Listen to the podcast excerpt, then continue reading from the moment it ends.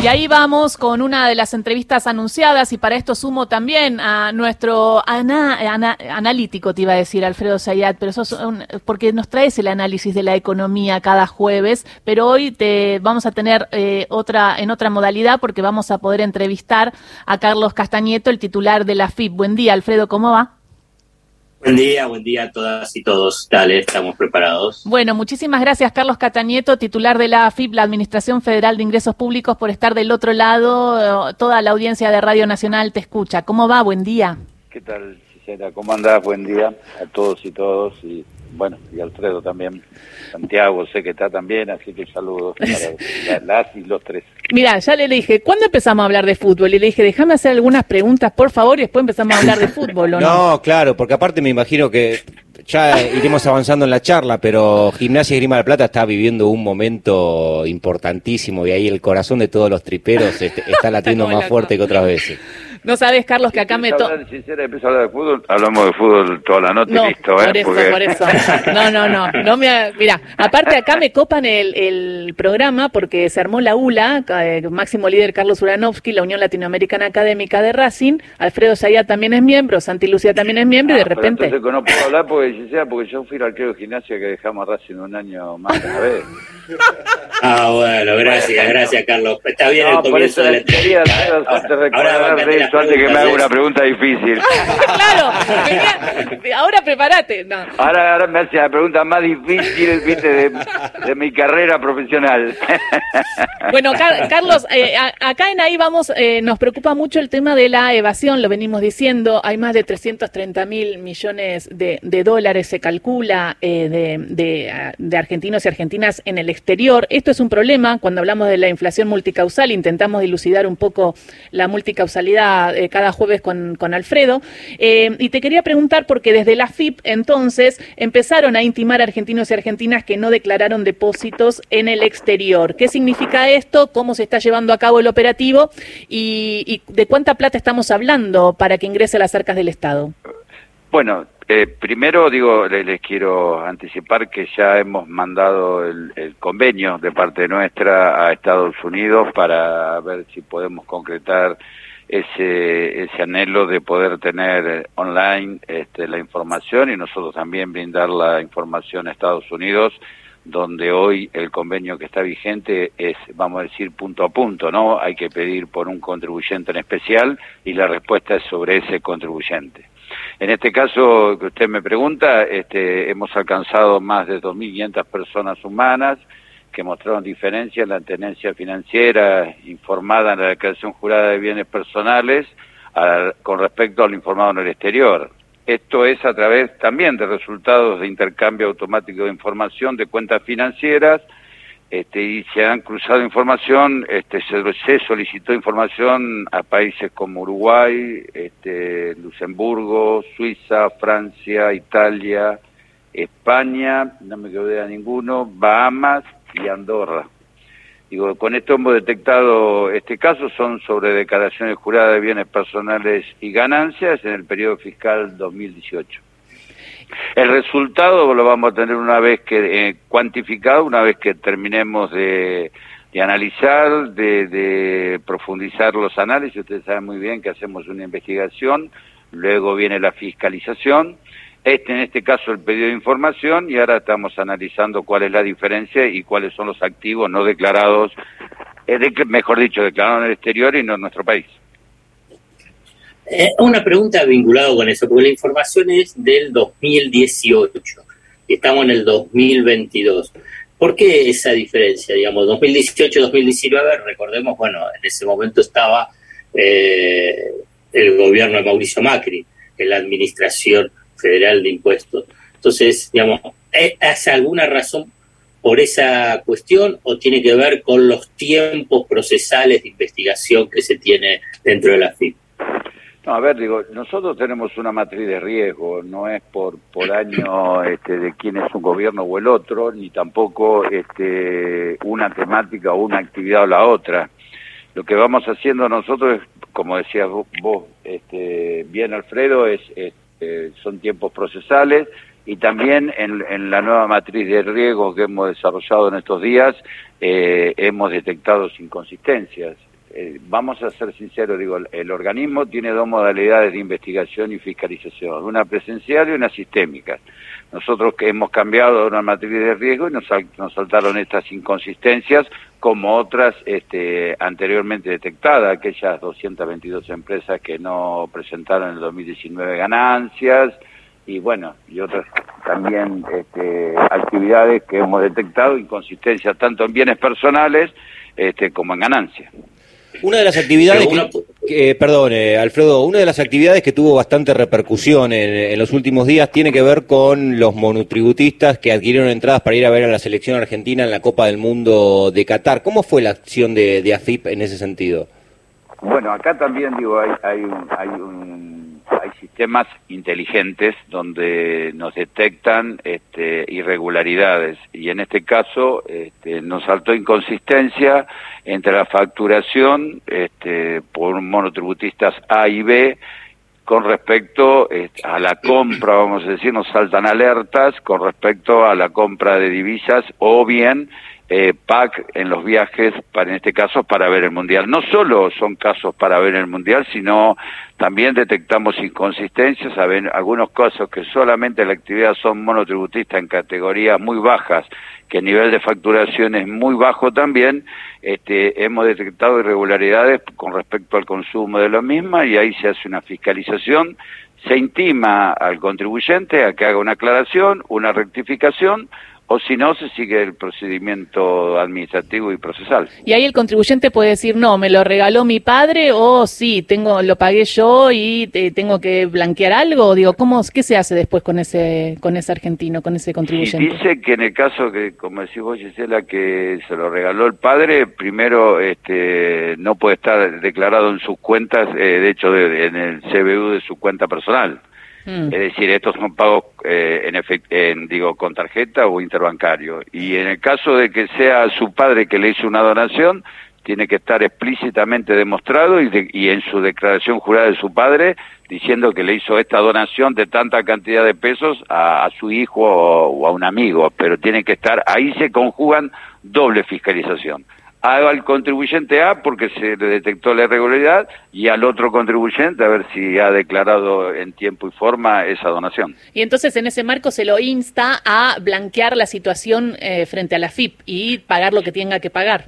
Sí, eh, no es fácil blanquear una situación cuando vos compraste un pack de miles y miles de pesos y vos estás eh, facturando 26 mil pesos por mes por ejemplo. Por eso. Pregunto entonces qué puede, qué, qué va a pasar después, ¿no? Que cómo y generalmente hay un proceso administrativo, se le intima, este, también este, se le retienen los ingresos y, y, luego va a la penal tributaria como cualquier proceso. También tienen el derecho a defensa, como vos bien comentabas. Le, le vuelvo un poco sobre el tema del intercambio de información. Eh, y fundamentalmente con la FIP, ¿no? Información automática. ¿Cuál, es la razón que Estados Unidos no habilite ese intercambio de información automática como lo hace el resto, casi todo el resto de los países, incluyendo plazas financieras de opacidad financiera como Suiza o Panamá o incluso Uruguay. ¿Cuál es la razón que piensa que Estados Unidos no lo hace? Eh, eh, mira, Alfredo, eh, en líneas generales, en los últimos años, y creo que también con la pandemia, este, el intercambio automático de información en todo el mundo se ha avanzado mucho.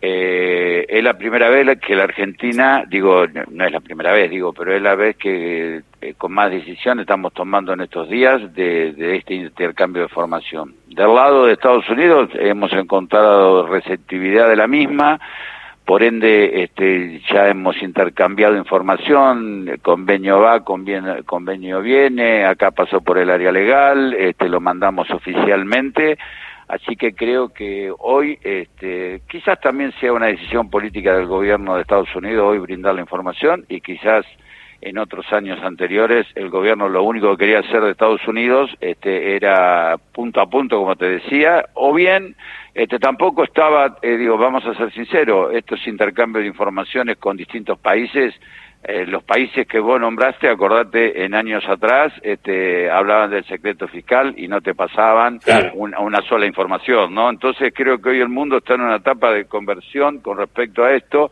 porque creo que a nivel mundial, tanto la inflación este, como la, la actividad económica que se ven tan afectada por la pandemia y hoy también por la guerra en, en Europa Oriental, hace que los países tengan que blanquear también la situación de los contribuyentes, porque digo, como puede haber en Estados Unidos, también viceversa puede ocurrir que información que nosotros le vendemos a Estados Unidos sea de utilidad. Puede ser que em, una persona de Estados Unidos viva acá y haya hecho una, una obra X o, una empresa de construcción, para un ejemplo, no, no, no es el caso, digo, ¿eh?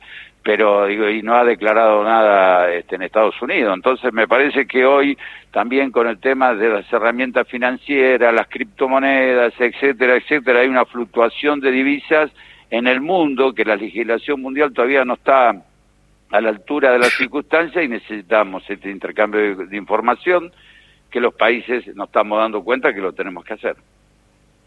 Antes mencionó que se avanzó sobre eh, el intercambio de información y intimación a casi 3.000 eh, contribuyentes con información del 2018. Ya tienen también el paquete de información de así de intercambio de información automática con esas otras plazas del 2019, 2020, 2021. Sí, sí, estamos cruzando la información esa. Digo, por eso digo, vos imaginate que, perdón que te tutee, pero vos imaginate que lo del 2018 está aparejado inconsistencia 19, 20 y 21. Claro. Claro. Entonces así estamos mirando. Hasta hoy hemos en, esto, en esta investigación 2.500 personas de estos países y por supuesto vamos a seguir profundizando y tenemos más información. En algunos casos la información que nos brindan este, las personas están a derecho en el aspecto impositivo. Así que no, pagan ese 2% de tener una cuenta en el exterior, ¿no? Es, es, es, un 2, 2% o 2,5%. Y, 2,5. Y, y una eh, pregunta respecto a esto. ¿Cuánto, cuánto busca la FIP recaudar? Eh, en lo que es evasión, diríamos, de impuestos, porque se ve que se está generando un operativo eh, que para que la gente tenga una percepción de riesgo y piense dos veces si va a evadir o no, incluso también llevándolo a la aduana, que se están viendo muchos operativos, eh, operativos de la FIP, operativos de, aduanas. ¿Se está generando esta, esta eh, comunicación hacia argentinos y argentinas para que sepan que hay un riesgo si evaden y cuánto busca recaudar? No, mire, eh, digo, nosotros tenemos un plan anual de fiscalización que lo debemos cumplir, que es con los contribuyentes inscriptos sea vía digital o sea este, vía presencial, a través de las distintas regionales que tiene la, Administración Federal de Ingresos Públicos. Lo que nosotros decimos que estamos, por otro lado, es pescar afuera de la pecera y que pague el que tenga que pagar. Lo que nosotros tenemos que encontrar y estamos este, viendo en las distintas actividades son aquellas personas que todavía no están inscriptas y yo digo, si vos tenés una casa de, no sé, este, un ejemplo, no cualquiera, no digo vos, cualquier persona, yo vivo en tal lugar con una casa de 300 metros, al lado yo tengo una vecina, una casa de 300, 400 metros, un auto importado y no paga bienes personales, bueno, qué injusticia estamos cometiendo. Entonces lo que decimos es que paguen los que deban pagar, que, que los que estén inscriptos paguen eh, lo justo, por eso estamos haciendo cruces de información inteligente, digo, en todos los programas, digo, y todas las, líneas que tiene este, la Administración Federal, y por otro lado, a través de un sistema satelital que ya estamos a punto de poner en marcha, este, vamos a intimar a aquellas personas este, que no están inscriptas o que no tienen quit, o que tienen quil este, y tienen que pagar bienes personales porque pagan ganancia en función de, este, del impuesto a la cuarta categoría, y, y, no pagan bienes personales. Entonces lo que tenemos que tener es un organismo inteligente y que articule constantemente, digo, con una necesidad que hoy tiene el Estado Nacional, digo que siempre la tiene, que ustedes saben que este organismo es el que le da los fondos este, al Tesoro Nacional para que se desarrollen distintas actividades este, públicas que desarrolla el Estado. Y también fondos de coparticipación de algunos impuestos que van para las provincias y con respecto a seguridad social eh, se financia parte PAMI, parte ANSES, lo que es obras sociales y también este, esa plata de, de aportes y contribuciones van al fondo de retribución de redistribución de obras sociales y de discapacidad. Claro, es muy importante. Hablamos con Carlos Castañeto, titular de la AFIP, la Administración Federal de Ingresos Públicos. Eh, hemos traído también, Alfredo, acá a, la mesa la charla de bienes personales y la, falta de, control que había entre las ganancias y bienes personales. Ahora se está haciendo, Castañeto, entonces esto, porque, porque hay veces que no había este, este intercambio. No, tal cual. Nosotros tenemos este eh, sistema integrado previsional argentino, donde hay más de 8 millones y medio de trabajadores registrados, donde estamos cruzando la información de, la, de los por ende, digo, a ver, eh, voy a empezar este, lo que estamos haciendo para que quede más claro. Primero estamos poniendo el libro sueldo digital, donde hemos encontrado anteriormente que el libro sueldo papel a uno le hacían una, le tenían un aporte X y cuando íbamos al libro sueldo papel, este, el aporte tendría que haber sido mayor. Entonces, cuando vos te querés jubilar a los 30 años de aporte, decís, yo me jubilo con tanto monto de jubilación y cuando vos viste al fin de tu carrera los aportes que te hizo el empleador, no coinciden con lo que vos ganaste en tu actividad. Entonces el libro sueldo digital nos conlleva a firmar convenios con las distintas provincias para que también las provincias puedan hacer una fiscalización, tanto de los empleadores, que son más de 500.000 empleadores registrados, y 8 millones y medio, te podría decir, de trabajadores registrados con su CUIL correspondientes, para que las fiscalizaciones que haga tanto el Ministerio de Trabajo de la Nación como la provincia tengan dato concreto cuando vayan a hacer este, las relaciones laborales. Y también digo, el trabajo eh, ilegal o la trata laboral, no comúnmente llamada. Con eso nosotros estamos eh, haciendo, cruzando la información de aquellos que les corresponde tener retenciones de ganancias, cuánto han ganado en todo el año, qué bienes tienen, y ahí vemos si aquel empleado que está en cuarta categoría, estamos cruzando la información si corresponde pagar bienes personales también. Antes mencionó... mucho más fácil con el libro sueldo, ¿no? Perdón, Alfredo, digo, con el libro sueldo digital se nos hace más fácil ese cruce de información porque este es fidedigna este y no y no no estamos eh, digo el margen de error se lleva a la mínima expresión. Ya mencionó la, el rol clave que tiene la FIP a nivel de recaudación o sea de eh, tener los fondos para obviamente dárselo al tesoro y a otras dependencias como eh, precisó. Digamos, ¿Cómo viene la recaudación en septiembre? Teniendo en cuenta que algunos de los economistas del establishment hablan que viene un segundo semestre de menor actividad económica y si hay menor actividad económica va a haber menor recaudación. Digamos, ¿cómo viene la recaudación en términos reales? O sea, ¿le está ganando a la inflación? Eh, ¿Cuáles son los impuestos que más se están cobrando por lo pronto en septiembre?